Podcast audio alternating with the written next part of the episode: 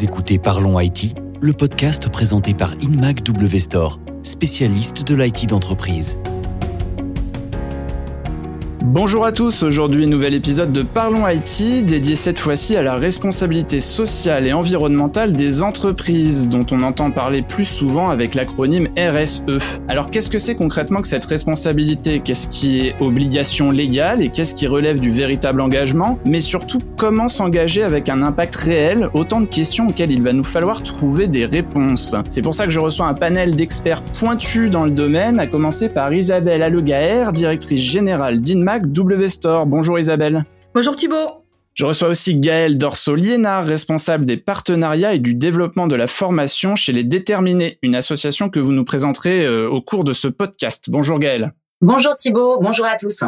Et enfin, Mathieu Sabin, Sustainability Country Manager France chez HP. Bonjour Mathieu. Bonjour Thibault et bonjour à tout le monde.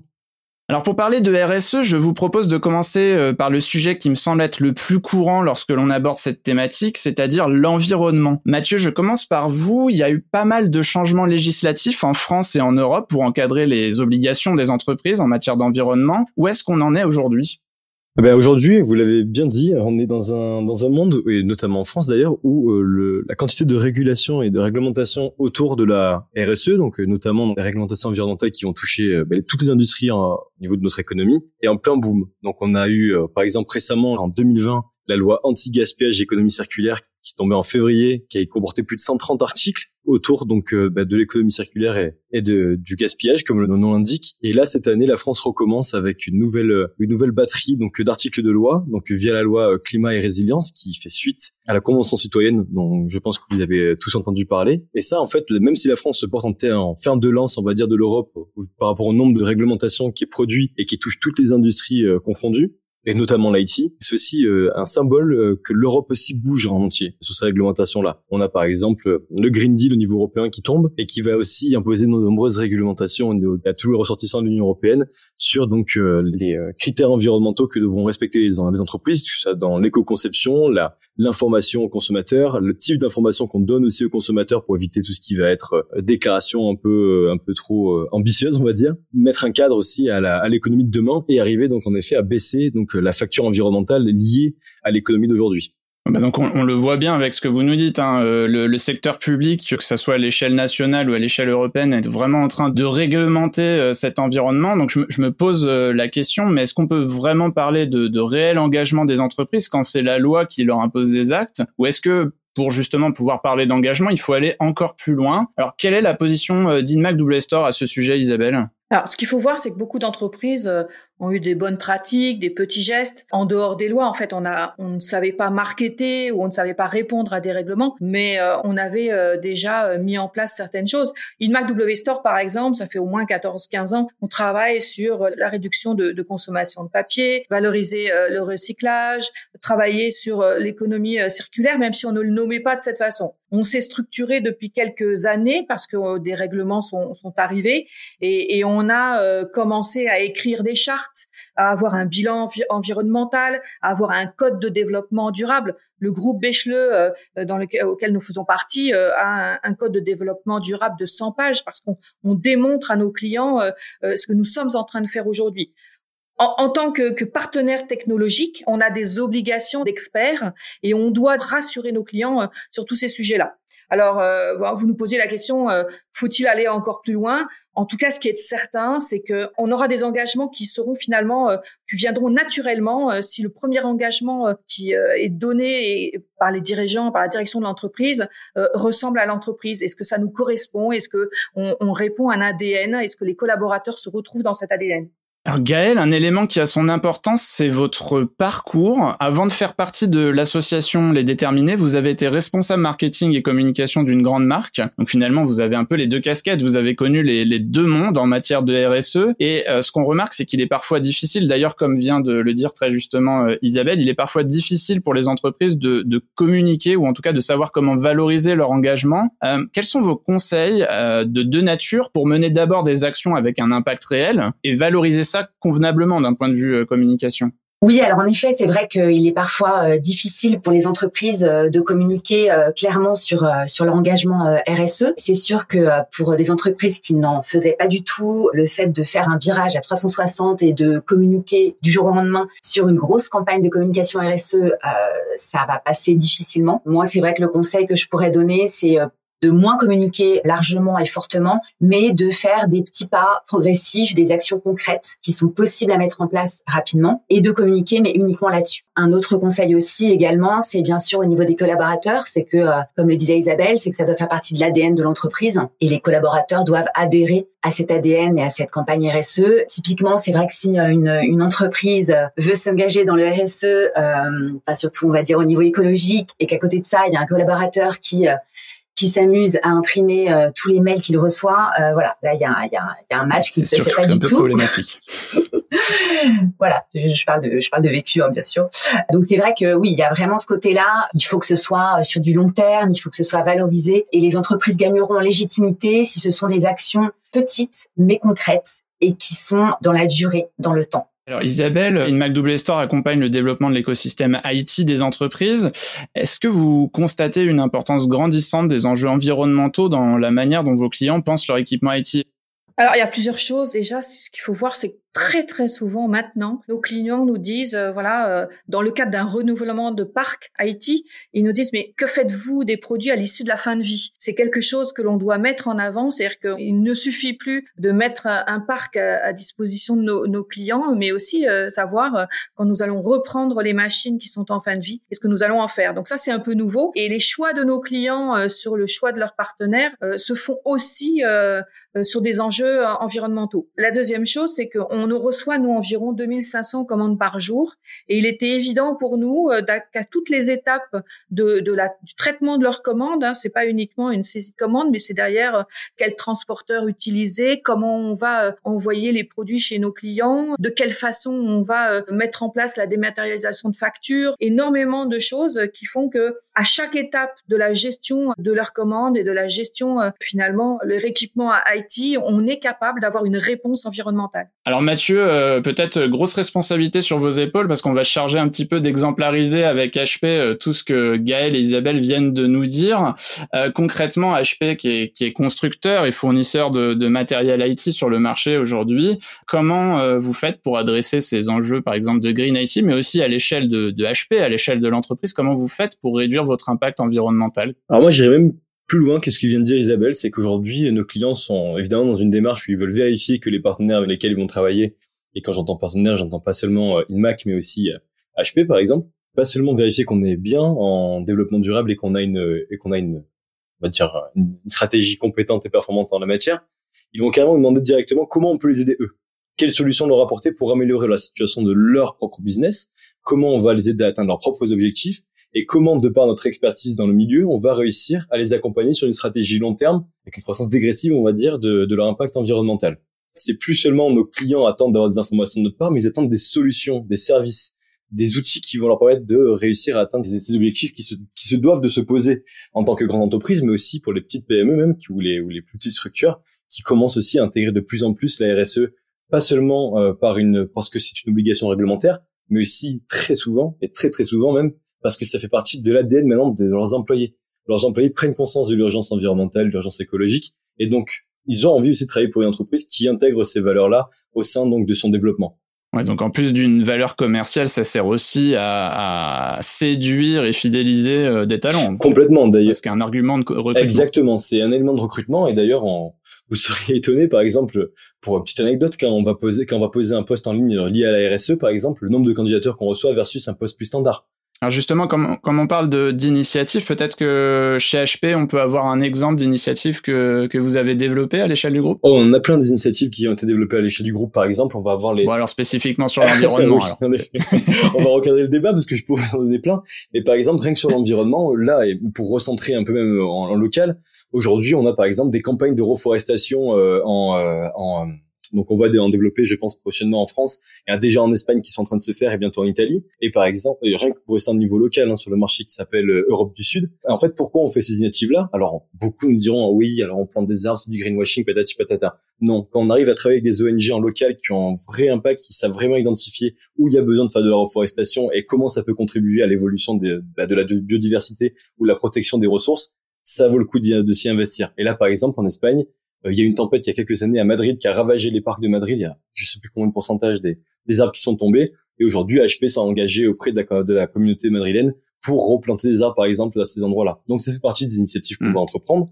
Sachant que sur ces sur ces notions de replanter des arbres, de euh, d'aider la faune ou la flore à reprendre, etc. C'est souvent des approches très pragmatiques, hein, puisque l'idée c'est de se dire bon, on a une partie de notre business euh, qui peut pas être neutre d'un point de vue émission carbone, par exemple, donc on va compenser en, en développant euh, la flore de l'autre côté. Il y a toujours une forme vraiment très pragmatique et très concrète en quoi le public peut avoir confiance. Totalement. En fait, tu as très bien résumé la situation. En fait, c'est comment une, une vraie démarche environnementale pour une entreprise qui veut baisser son impact, elle est est, elle est dans ce sens-là. D'abord, c'est identifier les points où c'est chaud, où est-ce qu'on pollue le plus, où est-ce qu'on a, où est-ce qu'on émet énormément et qu'on a un impact environnemental fort. Ensuite, c'est designer des solutions pour réduire un maximum bah, ces hotspots à être réduits au minimum et réduire en général l'impact environnemental lié à nos opérations, mais aussi à notre chaîne d'approvisionnement ou même par exemple pendant la durée de vie de nos produits chez nos clients ou nos partenaires. Et ensuite, dans un dernier temps, une fois qu'on a vraiment tout éliminé et qu'il reste quand même forcément des, des, une émission, on va pas se mentir, quand on va produire un PC ou un printer, ça crée du CO2, évidemment. Eh bien, on va donc compenser. Ouais, c'est une stratégie qui se construit en fait en parallèle du cycle de valeur de l'entreprise finalement. Exactement. C'est une stratégie qui, en fait, qui même pas en plus, c'est une stratégie qui doit être imbriquée dans la scène de création de valeur. À nouveau, euh, vous êtes fabricant euh, de matériel informatique et je crois savoir que HP mine de rien récemment s'est illustré dans des designs de PC en matière recyclée. Oui, oui, totalement. Alors, on va essayer de, viser, en tout cas via HP, des, stratégies de conception de produits qui vont avoir un impact fort sur l'environnement. Donc, et donc, on va essayer. la stratégie, c'est plus d'être transparent envers ce qu'on va intégrer dans nos produits vraiment aller marketer à fond. Moi, ce que je peux te dire, c'est qu'à chaque fois que je sors mon Dragonfly qui est euh, fabriqué en, en plastique des océans, euh, euh, je fais parler et je mets en avant HP. Ah bah, c'est très bien, Isabelle. Et d'ailleurs, je suis très content que tu mettes en avant l'exemple du plastique des océans parce que ça fait un peu partie des stratégies du groupe qu'on essaie de développer un maximum. Ce, ce type d'initiative est très important parce qu'il touche toutes les, toutes les branches de la RSE en, en un coup et nous permet d'avoir vraiment un cercle vertueux autour de, de, de l'insertion d'un matériel dans nos produits et nous permettre à nous aussi d'atteindre nos objectifs environnementaux puisque plus on va intégrer de la matière recyclée dans un produit, plus on va aussi limiter l'impact CO2 lié à la phase de production de la machine en fait. Alors Gaël, ça m'a l'air d'être le bon moment pour nous présenter les déterminés. Donc l'association Les Déterminés, c'est une association qui va former et accompagner des jeunes et moins jeunes, qui sont essentiellement issus des quartiers euh, prioritaires de la ville et des milieux ruraux, à devenir entrepreneurs. Alors pourquoi justement cette population-là? Parce que euh, on est parti d'un constat très simple, hein, c'est que ce sont des personnes qui sont euh, éloignées de l'écosystème économique qui n'ont pas accès à l'information, ou beaucoup moins, qui n'ont pas de réseau, mais qui ont des superbes idées. Très généralement, ces jeunes-là, ces personnes se disent bon bah voilà, euh, alors j'ai une, une, très bonne idée, j'aimerais euh, j'aimerais bien me lancer euh, lancer ma boîte, mais comme j'ai pas de réseau, comme j'ai pas de financement, que j'ai pas forcément les codes non plus de l'entrepreneuriat, bon bah c'est pas pour moi, je me lancerai pas parce que ça serait c'est pas possible, je vais me planter. Donc voilà, donc l'association, elle est, elle est, là pour ça justement, pour répondre à ces questions-là, pour euh, lever ses freins et pour euh, dire à toutes ces personnes-là que si c'est possible, c'est possible de, de, se lancer dans l'entrepreneuriat. L'association, elle offre une formation de six mois qui est totalement gratuite et qui permet à ces personnes de pouvoir, à la fin des six mois, lancer leur entreprise. Alors Mathieu, je crois savoir que les déterminés font partie des associations que votre groupe soutient, comme euh, je le disais euh, précédemment.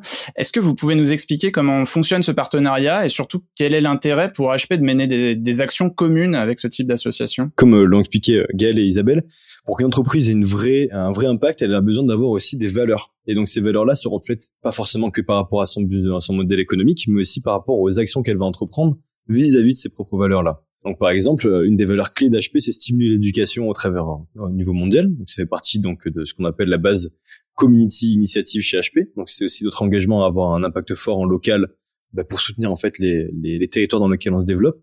Et un de nos fers de lance, c'est l'éducation et notamment la limitation de la fracture numérique. Et donc aujourd'hui, par exemple, avec euh, les déterminés, bah, via nos solutions HP et via notre partenariat avec eux, on peut les aider à se développer, donc à stimuler l'économie en local via la création d'entreprises, mais aussi en leur donnant accès à des contenus éducatifs aussi auxquels ils n'auraient pas forcément pu avoir euh, accès, et tout ça de manière gratuite.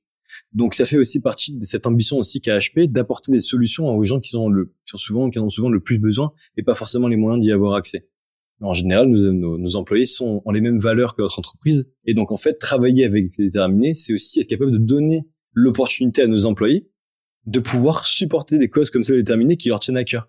Donc on va avoir beaucoup d'employés qui vont par exemple se, s'engager directement avec euh, avec euh, avec par exemple des projets qui vont être levés par les déterminés pour les soutenir via leurs compétences, que ce soit en marketing, en, logistique, en, chaîne d'approvisionnement, en tout ce qu'on veut, pour apporter aussi euh, leur soutien à ces projets naissants. Donc vos collaborateurs deviennent finalement des formateurs. Ils deviennent des contributeurs à ce type de projet-là. Donc les déterminés sont une des vont être un des enfin sont d'ailleurs un des plus gros partenariats qu'on va développer à ce niveau-là. On est en plein dedans, c'est en plein boom, Gaël peut en parler, on s'appelle tout le temps. Mais euh, mais on travaille aussi avec d'autres ONG comme nos quartiers du talent ou par exemple le réseau entreprendre qui ont aussi cette ces, ces valeurs-là aussi de développer le territoire économique local via ce type d'initiative-là ça fait écho à, ce que nous disait euh, Isabelle sur la nécessité de, de, de vraiment embarquer euh, l'ensemble des collaborateurs de l'entreprise dans les actions RSE qu'elle mène. Alors justement, euh, de votre côté, Isabelle, comment InMac Store conçoit son engagement social cette fois? Alors déjà, il faut voir que pour InMac W Store, bon, la tagline c'est Care for People, Passion for IT. Donc dans Care for People, il y a un, engagement vis-à-vis de nos collaborateurs et, nous devons travailler autour des hommes sur des obligations de transparence qu'on a dans la vie sociale de l'entreprise. C'est déjà une première partie. Après, vous l'avez dit, il y a la notion d'ADN. Euh, est-ce que nous pouvons euh, euh, mettre en avant certaines choses qui ne font pas partie intégrante finalement des valeurs de l'entreprise? Donc on est en train de, de, travailler tout ça, mais la première problématique finalement, c'est d'arriver à structurer tout ce que nous faisons autour du social déjà depuis certains, un certain moment. Euh, on parle de comportement éthique, on parle de business propre, on parle d'organisation du travail. Particulièrement en ce moment, euh, vous le voyez bien hein, dans le modèle hybride qui a vu le jour depuis un an, euh, c'est clair que tout a été un peu chamboulé. et puis on a aussi les décisions d'entreprise et, et, comment on devient transparent dans ce que l'on on, on décide dans les entreprises. Tout ça, c'est quelque chose qui est en train de se structurer, d'écrire, que l'on est en train de valoriser. Il y, a, il y a quelques années, on parlait de marque employeur. Il y a un vrai impact social, une vraie euh, valeur qui nous permet d'attirer euh, des nouveaux collaborateurs, des nouveaux talents euh, sur le marché. Est-ce que vous trouvez pas qu'aujourd'hui il y a un battage médiatique qui est peut-être beaucoup plus fort autour de la question environnementale et que de fait les entreprises s'investissent moins dans leurs responsabilités sociales tout bêtement?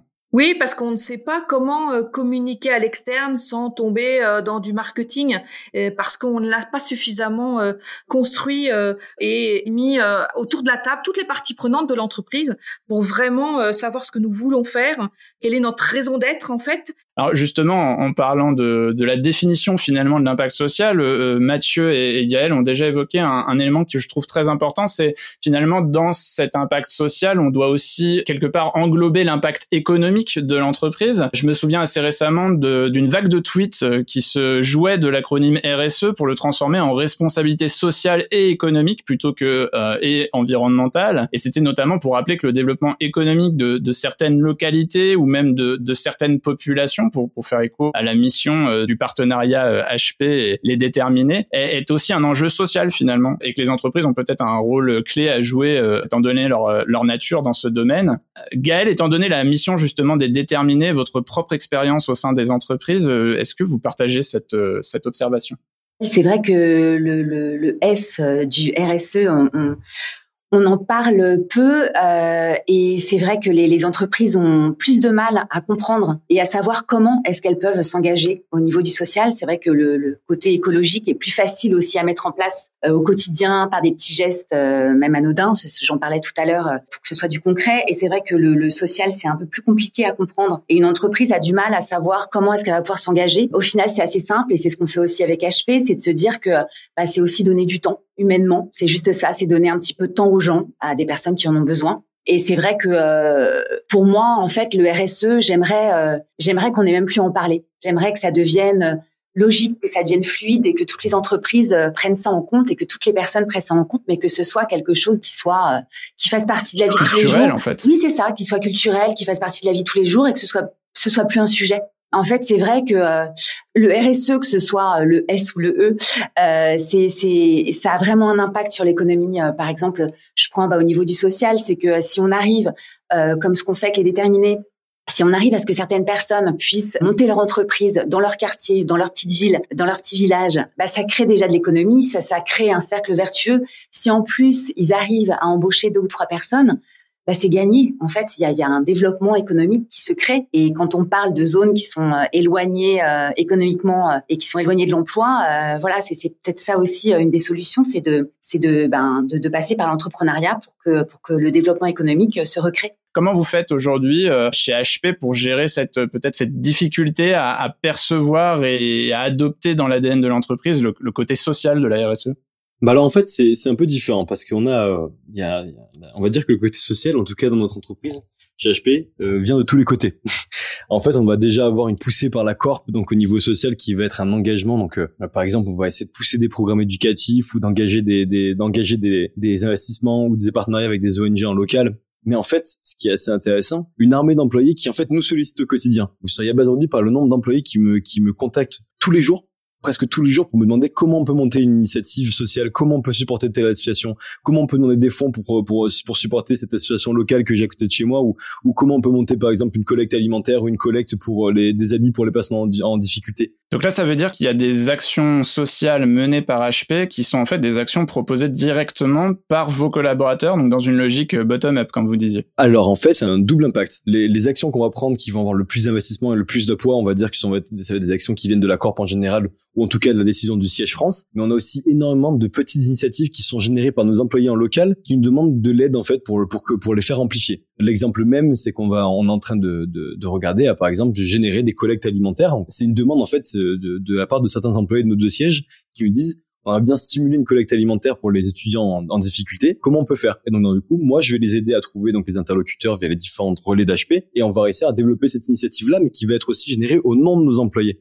Je voulais juste dire qu'effectivement, euh, pour la plupart de nos collaborateurs, nous on n'est pas un grand groupe euh, mondial, mais on voit très bien que les collaborateurs sont plus investis quand il s'agit d'actions en local en fait, parce que ça parle, c'est autour d'eux, c'est leur ville, c'est des familles qu'ils connaissent. Quand on parle d'aide, par exemple, de collecte de choses pour des familles en difficulté, tout ça, ça parle parce que ça parle en local. alors on va peut-être pouvoir conclure là-dessus parce que ce que je retiens et c'est extrêmement intéressant, c'est que finalement, euh, peut-être que l'aspect social de la RSE c'est quelque chose d'un peu plus nébuleux euh, pour les entreprises, mais finalement, on peut enfin se servir, euh, j'ai envie de dire quelque part de ses collaborateurs ou en tout cas de de voyez de se servir de ses collaborateurs comme d'un sonar, d'un radar un petit peu à bonnes actions de repérer les, actions concrètes et, locales que l'entreprise peut, mener. Et puis finalement, les collaborateurs deviennent un petit peu des, échos de, la, de cet investissement de l'entreprise euh, tout autour d'eux finalement. J'aurais juste rajouter un dernier truc parce que ça me revient à l'esprit maintenant et ça vient d'ailleurs directement de Déterminé. D'ailleurs, euh, pour toi Gaël, c'est Moussa Kamara qui est donc le fondateur de, de Déterminé qui nous avait dit ça en rendez-vous et je trouve que c'est extrêmement vrai. Il nous avait dit que pour qu'une association ait un réel impact en local et un vrai impact fort, il fallait qu'elle soit drivée aussi par une connaissance du territoire et une connaissance des différents groupes en fait qui, dominent la région ou, le territoire. Et c'est totalement vrai aussi d'un point de vue d'une méga corp comme HP parce qu'en fait des initiatives environnementales vont avoir du sens au niveau mondial de partout. Mais par exemple des, initiatives locales aussi pour qu'elles aient un très fort impact, même si des initiatives drivées par la corp, il faut impérativement qu'elles aient une touche de localité une touche drivée par les employés en local, une touche drivée par les ONG en local pour qu'elle puisse pour qu'elle puisse rencontrer vraiment un vrai succès et avoir vraiment donc euh, l'impact désiré euh, dans le pays désiré. C'est là tout l'apport de vos collaborateurs, c'est que quand vous avez une vision macro euh, mondiale à l'échelle d'un groupe tel que HP, c'est peut-être un peu difficile de, de, de voir précisément et localement ce qu'on peut faire et vos collaborateurs sont là pour vous y aider. Exactement. Alors Isabelle, quelles sont euh, concrètement les principales difficultés des entreprises qui choisissent de s'engager en RSE On a déjà évoqué des éléments autour de la connaissance, des ressources. Est-ce qu'il y a d'autres choses? Alors, effectivement, on peut penser au départ qu'il y a des difficultés en termes de, de ressources, de connaissances.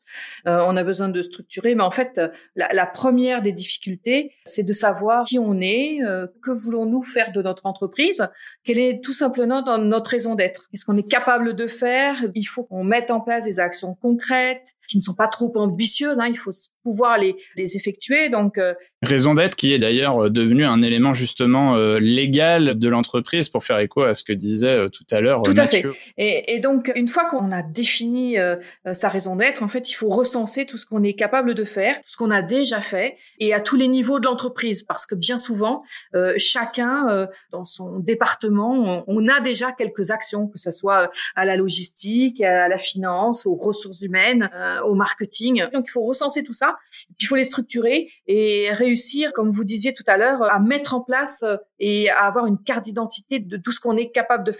Et on ne s'améliore jamais si on n'arrive pas à, avoir des mesures. Il faut mesurer l'impact que l'on a, euh, que ce soit un impact environnemental, social. Il faut être capable de réellement mesurer pour voir si on, s'améliore.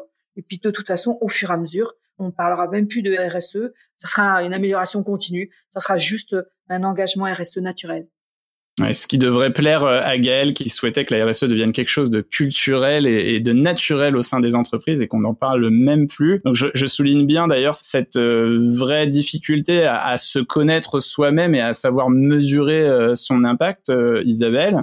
De fait, ça me donne envie de, de, poser la question, mais à quel moment dans la vie de l'entreprise on, on, doit décider de cet engagement? À quel moment on doit commencer à le penser pour être le plus efficace possible, d'après vous, Gaël? Alors bah déjà merci Isabelle parce que euh, j'apprécie beaucoup euh, ce que tu viens de dire. Ça me fait très plaisir.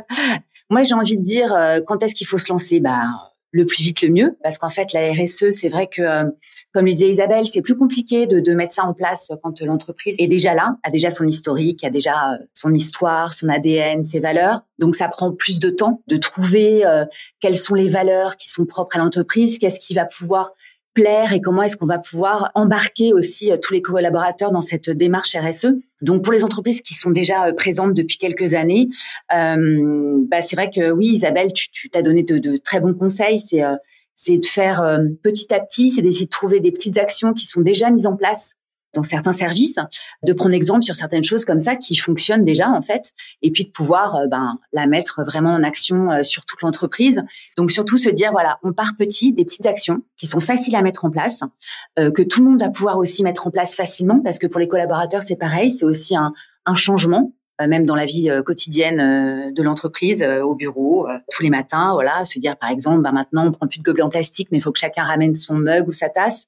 C'est des petites choses comme ça au niveau écologique qui peuvent être faciles à mettre en place, mais se dire surtout, voilà, ça doit être des actions qui doivent être euh, vraiment sur la durée, qui doivent vraiment euh, pérenniser dans le temps pour que ça puisse vraiment fonctionner. Et puis, euh, pour les entreprises ben, qui sont en train de se lancer ou qui vont se lancer, moi j'ai en tête pas mal de d'exemples justement d'entrepreneurs déterminés qui, ont lancé leur entreprise. Bah là, franchement, moi ça me fait énormément plaisir de voir que cette jeune génération eux, en fait, le RSE, euh, ils l'ont complètement euh, acté. En fait, c'est la question que j'allais vous poser. Est-ce que vous en voyez beaucoup euh, qui, dès le départ, prennent en compte la culture RSE dans la fondation de leur business? Oui, alors complètement Thibault. En fait, c'est vrai que euh, c'est assez incroyable et enfin je trouve ça super de voir ça, c'est que tous ces jeunes entrepreneurs, cette jeune génération d'entrepreneurs ont vraiment intégré la RSE dans leur projet entrepreneurial et c'est quelque chose euh, qui est euh, qui paraît vraiment très naturel pour eux et c'est pas une question qui se pose. En fait, c'est pas ils réfléchissent sur leur plan de communication, sur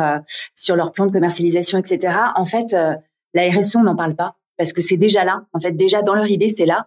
Euh, je crois que ces entrepreneurs aussi, ils ont euh, l'envie de devenir entrepreneur. C'est aussi, euh, d'une certaine manière, l'envie de de donner du sens aussi à sa vie professionnelle de trouver aussi un sens euh, à ce qu'on va faire euh, dans la vie en général. Et donc c'est vrai que cette RSE elle est vraiment là. Donc euh, ça veut dire, bah, je peux vous donner des exemples très concrets. Hein. Par exemple, on a un projet qui est dans la food, donc un traiteur, bah, il va utiliser du matériel en produits recyclables ou ça va être des produits, des contenants réutilisables ou en matière recyclable. Je peux vous donner un autre exemple. Là, c'est dans le textile, dans le prêt-à-porter. Donc là, c'est une, une personne qui va créer des vêtements à partir de chutes de tissu qui ne sont plus euh, utilisés par euh, par les entreprises ou par des vieux vêtements qu'elle va euh, découdre et recoudre de différentes manières. Voilà, donc tout ça en fait, c'est tout le côté alors E de RSE, mais je n'oublie pas le S non plus. Donc dans ces projets-là, c'est pareil, ces entrepreneurs, ils vont ils ont aussi vraiment l'envie de pouvoir aider donc, euh, ils vont essayer d'embaucher euh, des jeunes qui euh, n'ont pas forcément de diplôme, qui n'ont pas forcément de CV, mais parce que ils ont envie de, leur donner leur chance. Il y a aussi dans le cas des déterminés, ils vont s'entraider entre eux et donc essayer de se faire travailler mutuellement. Par exemple, une déterminée qui veut organiser une fête pour son enfant bah, va faire appel à un autre déterminé qui est déjà dans le milieu traiteur Voilà, toutes ces choses-là qui font que le S a tout son sens aussi. Isabelle, peut-être euh, une intervention sur cette partie euh, concrète? Oui, tout à fait. Euh, on, on, a nous dans l'entreprise, on a vu que euh, nos collaborateurs étaient proches d'actions autour du sport, autour de la famille, et du coup, on a régulièrement des initiatives autour du sport. On a travaillé avec une association de handisport. On a travaillé euh, avec, on a travaillé énormément sur des actions de green et on a fait du team building dans l'entreprise pour essayer d'inculquer ça à nos collaborateurs. Et puis euh, au niveau euh, du groupe, on a lancé le bêche-leton, puisque à chaque fois qu'on on, on, allait marcher, euh, courir ou faire du vélo, on donnait des kilomètres et donc des budgets pour des écoles en Afrique. Donc voilà, on a tout un tas de types d'actions où les collaborateurs se reconnaissent en fait. On parle de Bêche-le-Ton, je le rappelle pour nos éditeurs, c'est parce que la société InMac W Store fait partie du groupe Bêche-le. Tout à fait. Alors Mathieu, peut-être que vous pouvez nous détailler ce qu'est le programme Amplify Impact, qui fait partie de la, stratégie de HP autour du RSE. Oui, tout à fait. Alors en fait, c'est tout simplement parce qu'en fait, comme je vous le disais tout à l'heure, un des éléments clés de notre stratégie, c'est la transparence et aussi la compréhension de notre impact général. Et évidemment, de par les connexions qu'on va avoir avec nos partenaires, nos partenaires rentrent aussi directement dans notre chaîne d'impact en fait. Les produits qu'ils vont vendre vont aussi avoir euh, un impact CO2 et en les accompagnant aussi sur une sur une démarche plus environnementale, on s'accompagne nous-mêmes aussi. Donc on va essayer de développer un maximum ces stratégies avec nos partenaires de création de, de stratégies RSE pour les aider à eux-mêmes se poser des objectifs environnementaux et sociaux pour que eux-mêmes aussi puissent avoir un impact fort au niveau environnemental et social. Donc capitaliser sur cette expérience que HP va avoir en la matière. Donc justement, euh, Amplify Impact, ça s'inscrit beaucoup dans cette euh, problématique qu'ont certaines entreprises qui n'ont pas tout à fait encore les connaissances d'elles-mêmes finalement, ou la capacité à s'engager euh, en propre en RSE, vous leur vous leur balisez un chemin finalement avec Amplify Impact. Totalement. Par exemple, un, des, un, des, piliers phares de, du programme Amplify Impact, que ce soit pour les changemakers ou pour les, les catalystes, qui sont deux, deux types de, de participants en partenaire à notre programme Amplify, c'est tout simplement l'analyse d'impact, l'analyse de leur stratégie et de leur performance au niveau RSE. Via cette analyse on est capable de mettre le doigt là où ils sont extrêmement bons, là où ils doivent s'améliorer et comment ils peuvent faire évoluer leur stratégie pour demain avoir un, impact fort et solide. Donc déjà via HP, via notre programme Amplify Impact, on permet donc déjà de d'identifier où est-ce qu'ils peuvent évoluer, où est-ce qu'ils doivent renforcer leur stratégie. Ensuite, on va aussi leur apporter des outils au-delà de cette analyse-là donc des formations sur ce que c'est que la RSE, sur comment HP peut les accompagner, quels sont les services qu'on peut leur proposer, comment nos, comment nos produits peuvent les, les aider aussi. Mais pas seulement. C'est pas seulement montrer les solutions HP, c'est aussi les accompagner pour développer des initiatives locales durables et notamment eux-mêmes, par exemple, en sponsorisant les déterminés de leur côté aussi ou d'autres ONG ou pendant allant euh, stimuler la collecte et le recyclage des cartouches des matériels en fin de vie chez leurs propres clients. Enfin, mettre en place plein de stratégies qui vont permettre d'avoir à, à, à moyen terme, même à court terme, un impact fort au niveau social et environnemental.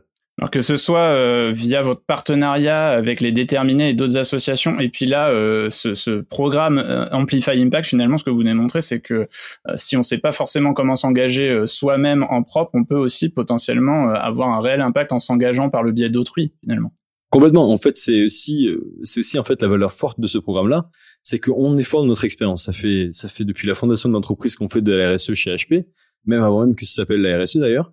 Et en fait, ce serait dommage de pas faire capitaliser nos, partenaires sur ce sujet-là. Alors certains partenaires sont extrêmement matures en, la chose, et il y a d'autres partenaires beaucoup plus petits qui sont beaucoup moins matures et qui ont beaucoup de difficultés à savoir par quel bout prendre le, développement de leur stratégie. Alors comme le dit Gaël, ça commence très souvent par le développement de petites initiatives, mais quelles initiatives choisir? Comment être sûr que l'impact va être le bon? Comment être sûr qu'on va va pas se, tromper sur notre stratégie ou sur l'initiative qu'on va sponsoriser? Et pour ce faire, donc, on est là aussi pour les accompagner, les aider à tamponner les initiatives qu'ils vont vouloir développer, ou même regarder leur plan d'action pour le pour l'avenir et être capable de les accompagner ou de les rediriger s'il s'avère que euh, le, le, plan euh, n'aura pas l'impact l'impact voulu initialement. Alors justement, Isabelle, comment euh, InMac W Store inscrit sa participation au programme Amplify Impact dans sa stratégie RSE globale? Alors écoutez, bah, on le disait, HP nous a permis de nous transformer ou en tout cas de, nous structurer autour euh, de la RSE. Ce qu'il faut voir, c'est qu'au-delà des enjeux économiques que l'on peut avoir, HP nous a aidés euh, à mettre en place des outils, des supports. Euh, ils nous ont mis à disposition tout un tas de, de, formations, mais à tous les niveaux de l'entreprise, pas uniquement à la personne en charge du RSE, mais aussi au niveau de collaborateurs, au niveau de tous les collaborateurs. Un, les spécialistes avait des échanges réguliers sur les actions, sur les initiatives à pouvoir mettre en place, et puis euh, évangéliser les collaborateurs dans ce qu'ils aimeraient ou ce qu'ils voyaient euh, pour leur entreprise parce qu'ils s'associaient aux initiatives qu'on pouvait avoir. Alors on voit, on a un plan et on a un programme très chargé sur la fin de l'année avec différentes initiatives autour des collectes, autour du sport, autour des, de team building au niveau d'Atelier Green c'est très bien car ils nous ont vraiment permis de nous organiser et, de faire en sorte que tout le monde soit associé à, toutes les initiatives et pas uniquement quelques personnes euh, de ça et là dans l'entreprise. Donc vous confirmez que pour euh, engager sa participation RSE quand on doit euh, faire cette transformation-là et qu'on l'a pas pensé initialement, ça peut être une bonne idée entre guillemets de s'investir par le biais d'autrui finalement et donc de connaître l'impact que vos partenaires ont d'un point de vue RSE et de s'y associer. Exactement. Il nous permet aussi euh, de nous benchmarker par rapport euh, presque à nos compétiteurs entre guillemets, mais savoir comment on se positionne et, comme de plus en plus euh, les entreprises, nos clients nous demandent quelle typologie d'action et, comment on, mesure l'impact RSE, ça nous permet aussi d'être plus percutant en termes de, de réponse client. Ça apporte du, du, de la crédibilité à votre réponse. Tout à fait. Alors, on voit qu'il y a un gros enjeu sur la capacité à mesurer son impact. Aujourd'hui, comment on fait pour mesurer un impact, que ce soit dans le social ou dans l'environnemental, euh, et surtout comment on fait pour être transparent de ce point de vue-là? Qui c'est qui va vérifier euh, ces données? Alors, on est transparent sur plein de points en fait, et souvent c'est quelque chose qui est assez challenging la transparence, puisque ça demande de mettre en place beaucoup de métriques de mesure. Alors, d'un point de vue environnemental, généralement, c'est tout calqué sur euh, l'impact équivalent carbone, par exemple, nous, on va calculer l'impact de nos produits en phase d'utilisation, en phase de production, en phase de transport. On va aussi calculer le coût de nos l'impact environnemental de nos opérations, ceux de, ceux de nos fournisseurs, ceux de nos partenaires, ceux de nos clients euh, par rapport à leur utilisation des produits. On calcule énormément d'impacts environnementaux liés à, nos opérations, nos produits et tout ce qui peut être lié, de près ou de loin à HP et la façon dont on fait du business. Évidemment, on va déclarer ces, ces, ces impacts CO2 via donc des, méthodologies. Donc, par exemple, nous, c'est le Greenhouse Gas Protocol qu'on va utiliser pour vérifier donc ces impacts CO2, et on va les déclarer aussi à d'autres organismes, comme par exemple le Carbon Disclosure Project ou autres organismes qui vont vérifier aussi ce qu'on, comment on a, on a déclaré ces impacts. Donc, selon les engagements, en fait, il y a des sortes de tiers de confiance finalement qui se posent comme euh, validants de vos données, de vos mesures. Totalement. Alors euh, parce qu'évidemment c'est on serait on serait gentil HP de dire qu'on a une stratégie en euh, RSE qui est extrêmement bonne, mais tant que c'est pas validé par un des organismes extérieurs qui vont avoir un avis très objectif sur la chose et qui vont nous comparer à nos pairs, ça n'a pas forcément énormément de valeur. Donc on est obligé, et on, a, et on le fait volontairement d'ailleurs, on s'est évalué par énormément d'organismes de notation extra-financière de SG pour euh, pouvoir euh, certifier que la performance de nos initiatives est là en fait, qu'on a vraiment un impact fort et que la stratégie qu'on a adoptée est la bonne et qu'on va dans la bonne direction. Donc évidemment, on va tabler par exemple sur des organismes comme le Carbon Disclosure Project par rapport à l'impact environnemental. On va pouvoir aussi tabler sur des organismes comme Nose Chain sur la partie euh, responsabilité des droits de l'homme, sur la chaîne d'approvisionnement. On va pouvoir tabler sur plein plein plein de, de métriques d'évaluation qui permettent aussi à, à nos parties prenantes de voir objectivement que la direction d'HP est la bonne. Je rajouterais finalement que connaître les autres, c'est sagesse, et se connaître soi-même, c'est sagesse supérieure. Et c'est là de ceux qui disait ça. Alors j'imagine qu'il n'avait pas du tout anticipé euh, d'être cité dans un podcast sur la RSE des entreprises. Mais à vous écouter euh, tout au long de ce podcast, on a bien compris qu'un des enjeux majeurs finalement pour euh, s'investir en RSE de manière impactante, réaliste, c'est d'avoir d'abord une bonne connaissance de soi, de savoir ce qu'on peut réaliser à l'échelle locale et peut-être à de plus grande échelle ensuite, mais aussi du coup de connaître les autres et notamment ses partenaires pour savoir comment on peut les impliquer, ou nos collaborateurs d'ailleurs, dans ces projets RSE. Merci à tous les trois de m'avoir accompagné sur cet épisode de Parlons IT. J'espère que l'expérience a été enrichissante. Je vous souhaite à tous une bonne continuation dans cet élan collectif et à tous nos auditeurs, je dis à bientôt pour un nouvel épisode de Parlons IT.